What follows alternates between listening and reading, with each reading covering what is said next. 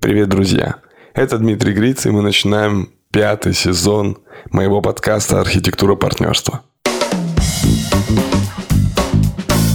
Я сам юрист, управляющий партнер адвокатского бюро «Гриц Партнеры» и автор методики «Партнерская сессия». Я автор одноименного курса и лидер сообщества архитекторов бизнес-партнерств, моих коллег, которые, как и я, помогаем партнерам договариваться. Нас уже там более 65 от Лондона до Владивостока. В этом подкасте я не один. Со мной в беседе мой соведущий, маркетолог и психолог Роман Пивоваров. Привет, Ром. Привет, Дим, привет. В нашем подкасте мы с Ромой говорим о том, что для нас, для каждого из нас лично очень важно. Об осознанном партнерстве. О том, как правильно и экологично строить партнерские отношения в бизнесе. И пятый сезон мы посвятим, так же как и четвертый, разным видам партнерств разбору партнерств, в котором участники занимают как бы особые такие характерные роли. Че, у нас какой план, Ром? Так, Дим, а какая у нас сегодня книга дня и почему? Сегодня книга дня, книга моих друзей, моих единомышленников и, не побоюсь этого слова, партнеров, соратников Виктории Михайловой и Горна Хапетяна. Книга называется «Тандемократия. Искусство рулить вдвоем». Это книга про партнерство, конечно же, и в большинстве своем про парное бизнес-партнерство. Дело в том, что Виктория и Егор в большей степени с психологической точки зрения подходят к построению тандемов и бизнес-партнерств. Они сами тандем, и они в этой книге концептуализируют, осваивают свой личный опыт и опыт тех, кто учится у них на курсе «Тандемократия». Кстати, классный курс, он преподается в школе управления Сколково, я там сам преподаю на этом курсе. Он действительно действительно так глубоко погружает психологические аспекты построения бизнес-партнерств и тандемов. Ну и в целом эта книга про то, какое оно идеальное с психологической точки зрения партнерство. Есть вещи, с которыми я просто подписываюсь тысячу раз, под которыми есть вещи, с которыми я не совсем согласен и дискутирую со своими коллегами. Но мне кажется, в этом и прелесть вся, что мы как бы на одну и ту же сущность смотрим с очень разных э, сторон. Ну, дело в том, что, например, Гор и Виктория считают, что тандем, он как будто бы рожден где-то не на Земле. Ну, потому что вот ты встретил своего тандеми, и все у вас сразу полетело. И они говорят, слушайте, не надо там, э, не надо распределять зоны ответственности, партнеры все делают, партнеры полностью себя друг друга поддерживают и все такое.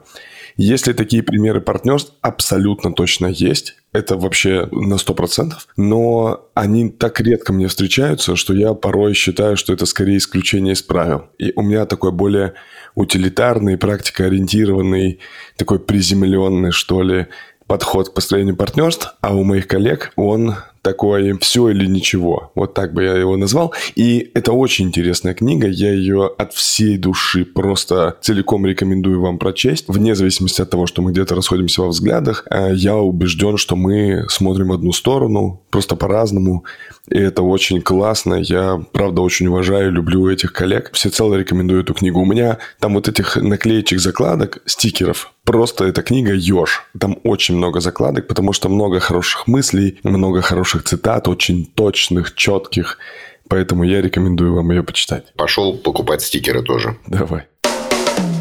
Мы в прошлом сезоне посмотрели на тоже разные виды и сочетания. Напомню, у нас тогда было сколько? Семь выпусков. Мы посмотрели на партнерство бывших коллег, ставших собственниками в результате байаута. Да, мы смотрели на партнерство супругов, партнерство других родственников, они разные, да, потому что разные родственные связи дают разные плоды. Партнерство с друзьями у нас было, с сотрудниками, когда одному или нескольким мы предлагаем опционы, повышаем до статуса соучастника бизнеса.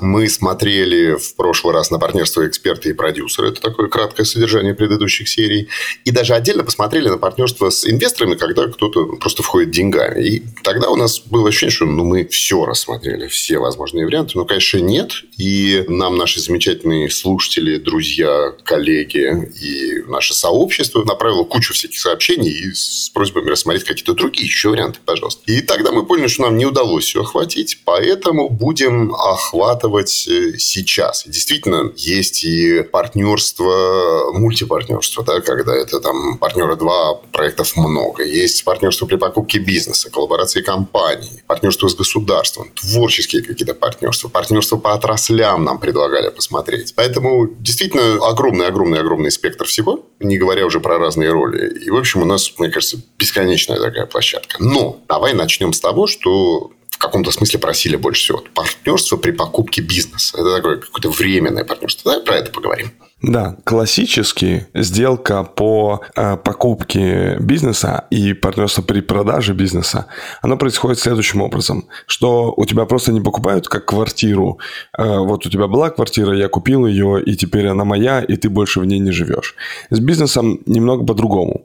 Чаще всего бывший э, собственник бизнеса, ну то есть как бы продавец, он на какое-то время берет на себя обязательство находиться внутри бизнеса и не выходить из него. Но это все равно, что продавая квартиру, покупатель говорил, так, мне нужно здесь освоиться в этой квартире, поэтому ты одну комнату, пожалуйста, займи, а, нам нужно, чтобы как бы потихонечку передавалась квартира и для более спокойной такой передачи. Да, и поживи с нами целый год. да, смысле. да, именно так вот этот период э, как бы временного партнерства, он на самом деле супер важен, потому что он выражается прям впрямую в деньгах. Когда покупателю переходит компания, то продавец, скорее всего, он заявляет о каких-то бизнес-показателях, которые будут или которые происходят с компанией, и от которых зависит стоимость компании. Поэтому насколько эффективно вот это там полгода, год, а может быть до трех лет, насколько эффективно просуществует этот союз продавца бизнеса, то есть бывшего нового собственника и покупателя бизнеса, то есть новой команды собственника, выражается просто впрямую в деньгах. Столько денег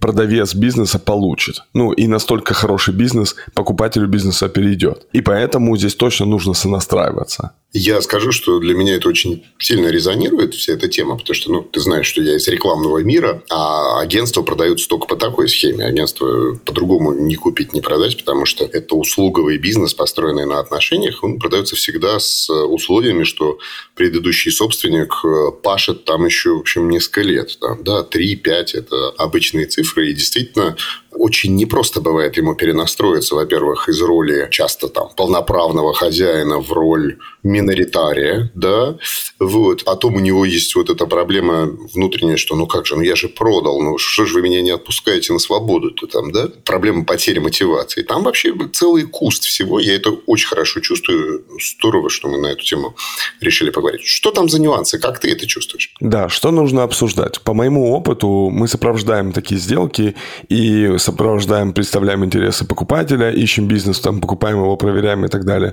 И продавцов тоже часто проводим такие сделки. И по моему опыту очень важно вот этим руководителям, лидерам команд, продавца и покупателя сесть и договориться по поводу продажи этого бизнеса и какие вопросы нужно обсуждать. Ну, во-первых, и ты его уже затронул, это прекрасный вопрос, вот эта смена состояния человека, что он был э, как бы в привычном конфигурации партнерства, у него либо не было партнеров, либо были какие-то старые партнеры, ну, короче, он как-то к ним привык. А тут вдруг возникнут новые партнеры, более того, покупатель чаще всего себя чувствует как будто бы старшим партнером или там заказчиком или руководителем даже этого партнера.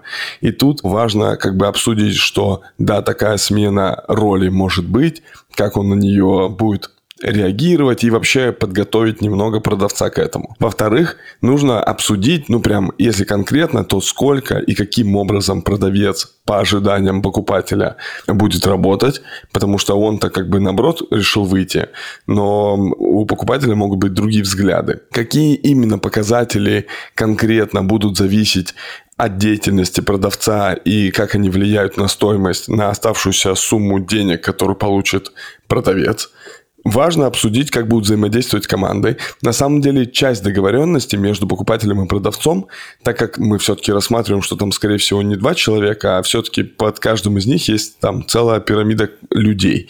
Вот нужно составить в ходе формирования договоренности этих партнеров возникнет часть договоренности, которая конфиденциальная между ними, а часть, которая будет направлена скорее командам, э, чтобы команды были в теме. И поэтому команды, руководителей команд, каких-то ключевых лиц из команд точно нужно вовлекать, потому что взаимодействие будет уже происходить не между двумя бенефициарами, конечными продавцом и покупателем, а на самом деле между командами.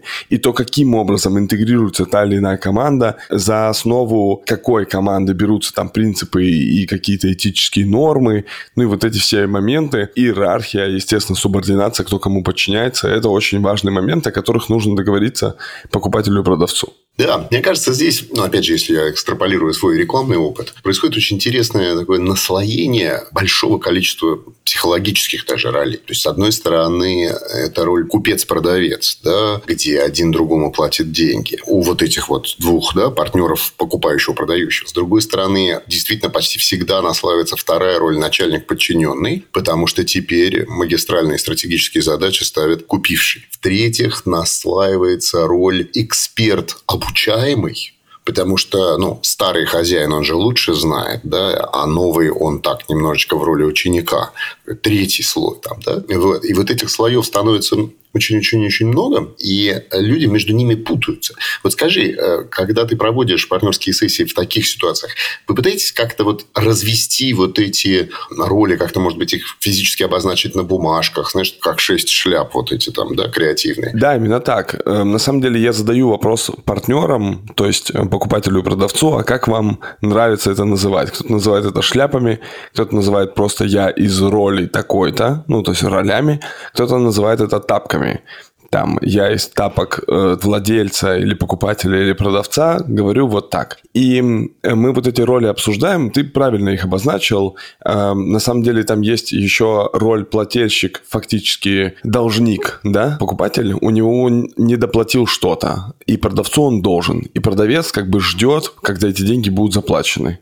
Там есть еще должник и там взыскатель, да? Да-да-да. Э, ну, или тот, кому придут деньги. И выгодоприобретатель от этой сделки. И здесь, ну, как бы там много очень штук. Сейчас обстоятельства уже очень меняются. И они меняются, на самом деле, не только в плохую, но и в хорошую сторону для бизнеса.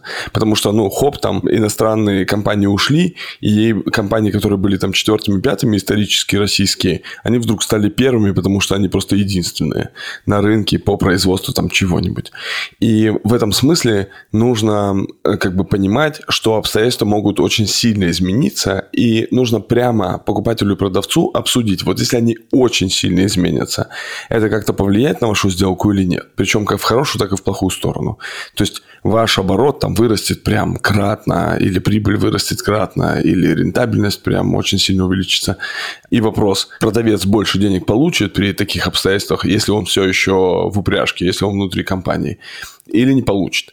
Чаще всего покупатель говорит, нет, не получит, потому что, ну, он уже продал бизнес. Ну, тогда нужно встречный сказать, ну, хорошо, а если все сильно хуже станет, ваш бизнес вообще запретят. Продавец получит или не получит? Ну, меньше денег. Ты захочешь ему меньше заплатить? Он такой, ну, видимо, нет. Да-да-да. Да, то есть, если это жесткая рамка цены, это одно. Если это гибкая рамка цены, то она должна быть скорее и вверх, и вниз. Э, такая гибкость проявляться. Ну, и на самом деле много. Ну, то есть, представьте, что аллегория с квартирой, она очень очень, как мне кажется, подходящая, э, потому что ты выезжаешь из квартиры, ну, пускай не квартира, а там большой дом, например. Большой дом продаешь, а кто-то его покупает. И этот человек говорит, слушай, я с твоим домом не управлюсь, хочу, чтобы ты здесь пару месяцев пожил в какой-нибудь отдельной комнате, чтобы ты подсказал, как с этим умным домом справляться, потому что, ну, боюсь, что здесь вот технически я не подкован, например. Это же то же самое, ну, то есть с компанией прям один в один. Когда человек говорит, эм, и новый покупатель тоже говорит, слушай, а здесь еще какие-нибудь соседи, кто-нибудь рядом будет проходить, а вообще а бандиты какие-нибудь и так далее, давай-ка я поживу, посмотрю, как здесь вообще все, что происходит, а ты, если что, поможешь мне там справиться с коммуникацией с разными субъектами. Вот, то же самое, нужно как бы понять, что вообще говоря, это большой стресс, потому что до этого человек жил одним составом в доме, теперь появляются другие, это другой считает себя главным, и здесь важно там принятие, ну, обсуждение вопроса принятия стратегических решений, тактических решений, э, качество исполнения, э, формирование технического задания, ну, или образа результата какой-то деятельности. Все эти моменты нужно точно обсуждать и реально детально обсуждать, потому что по моему опыту сопровождения таких сделок у нас есть просто отдельная компания, которая занимается, компания Deals, которая занимается сделками покупки и продажи бизнесов. И здесь много разного опыта, что либо покупатель, либо продавец уж очень быстро хотят все купить или продать. Они такие, ну вот э, у кого-то нужда, там у кого-то какая-то штука, и он пытается вскочить на непонятных условиях. Ему еще, ну то есть ему там говорят, будет стоить тысячу рублей ваша компания, но вы сейчас получите только 100 рублей, а 900 рублей получите, когда вот вы там KPI выполните через полгода, например. И человек такой 100 рублей хватает, такой 900 тоже надеется, что получит. Но, короче, в конечном итоге договоренность очень неконкретна и неизмерима, поэтому эти 900 рублей, мягко говоря, не всегда платят. Э, а часто не платят вовсе, рассказывая, какое здесь дрянное состояние у компании и все такое. Поэтому здесь очень важно понимать вот это обещание заплатить 900 рублей. Оно при каких вводных, то есть нужно в документах, даже не про юридически, а просто сущностно в документах закрепить, какое состояние видит покупатель у компании, при том, что говорит, что он заплатит 900 рублей. И если он уже видит, что там есть налоговая оптимизация, есть какие-то риски объединения компаний, ну, там, искусственного дробления и так далее, то об этом нужно прямо сказать, что вот покупатель, заходя в эту компанию, уже это при таких условиях это берет. Мне кажется, здесь э, есть интересный еще такой момент, что вот эта неточность ожиданий, давай, наверное, так сформулирую, да, ведь, э, наверное, основная сложность этого партнерства это в том, что все ожидают, что будет только одна роль покупатель-продавец, э, я продал, до свидания. А в реальности этих ролей, как мы говорили, вот там 15 штук разных. Да? Вот сложность для продающего в этом партнерстве, она в том, что он совершенно не ожидает насколько серьезны остальные 14 ролей. Ему кажется, что роль продающего главная. Я продал, деньги получил. Ну, немножечко посижу тут с вами, там, покажу, где свет выключается, да, продолжая аналогию. Да и пойду. Да, да. А в реальности не так. Да, и у него нет вот этих вот... Просто ожидания, что есть вот эти серьезные 14 ролей. Но при этом у покупающего картина другая. То есть, как правило, мне кажется, у покупающего это с ожиданиями чуть-чуть получше да, он действительно ожидает, что будут присутствовать остальные 14 ролей. И вот как я так попытался представить, мне кажется, основная вот эта сложность, она в совершенной несопоставимости вот этого класса ожиданий да, у этих двух партнеров. И мне интересно, как ты на старте вот этой сессии вообще прорабатываешь с ними эти ожидания и как ты показываешь, что, ребят, ну, помимо вот, особенно показываешь продающему, да, что помимо прекрасных тапок человека, который сейчас получит 100, а потом, наверное, 900, да, что есть еще вот целый обувной шкаф 15 а, разных других тапок и ролей, да, вот, вот как это проходит? Мне хочется представить, знаешь, саму механику, как ты презентуешь эти вещи. Мне кажется, что вот эта моя там концептуальная как бы уже наработка о том, какие это будут роли, ее нужно немножко в сторону убрать и в индивидуальной этой ситуации разбираться, какие могут быть роли. И я сейчас объясню, как это происходит. У меня был пример, продавали два магазина, Одна из задач у продавца была в том, чтобы познакомить покупателя со всеми поставщиками. Тут такая роль презентатора. Потому что я такой, эм, скажите, пожалуйста, что такое познакомить? И продавец пишет, дать контакт.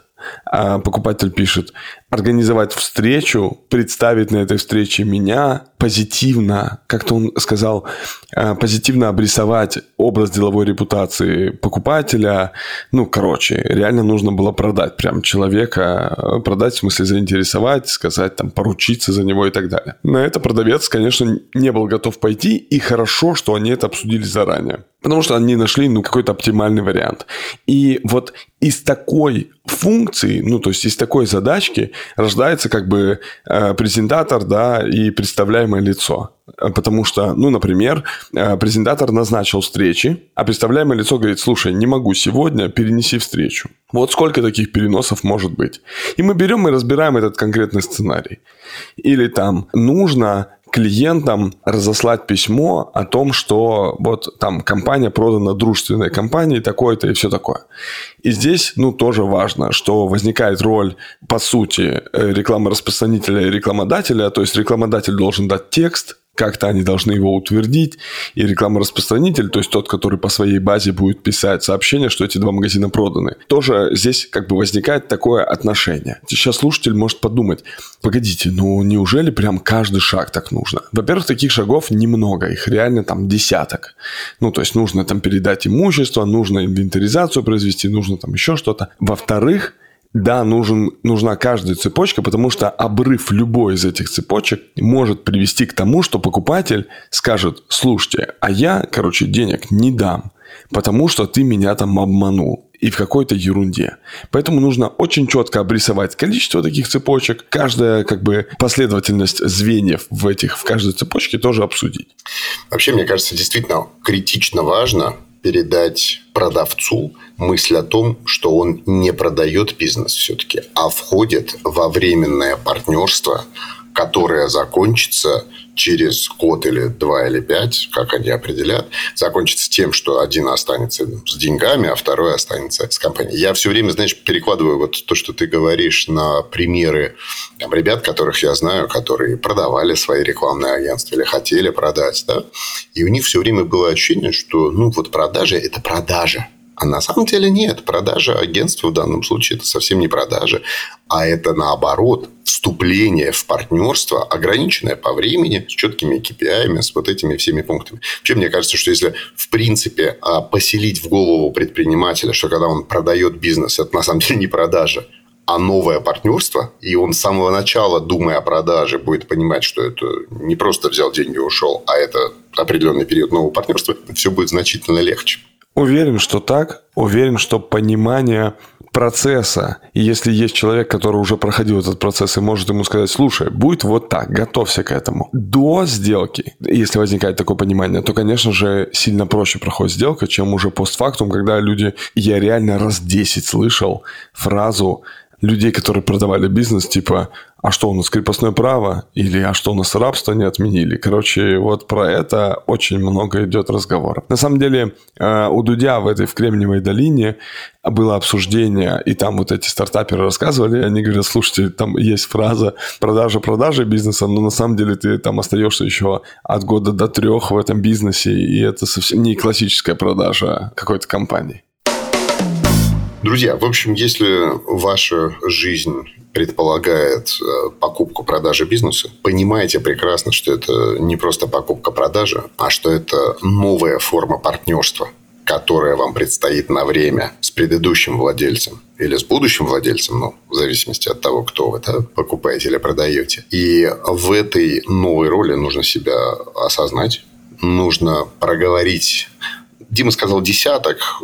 Я так на вскидку думаю, что, конечно, все-таки десятка два-три да, таких вот пунктов. И проговорить очень досконально. Проговорить не просто я тебя представлю, а что будет, если ты со мной три раза не приедешь на эту встречу, потому что у тебя нога сломалась. Да? То есть дойти до этих нюансов, дойти до этих конкретик магистральных с вот этим, как я все время говорю, с таким вот мясом, да, вот с абсолютно конкретными проговоренностями, нащупать здесь взаимопонимание и только тогда понимать, что, в общем, ну, вот, вот так это партнерство может состояться. Без такой детальной проработки, мне кажется, думать о продаже и покупке бизнеса ну, несколько, ну, не то, что преждевременно, но как-то чуть-чуть инфантильно. Не хочу никого обидеть.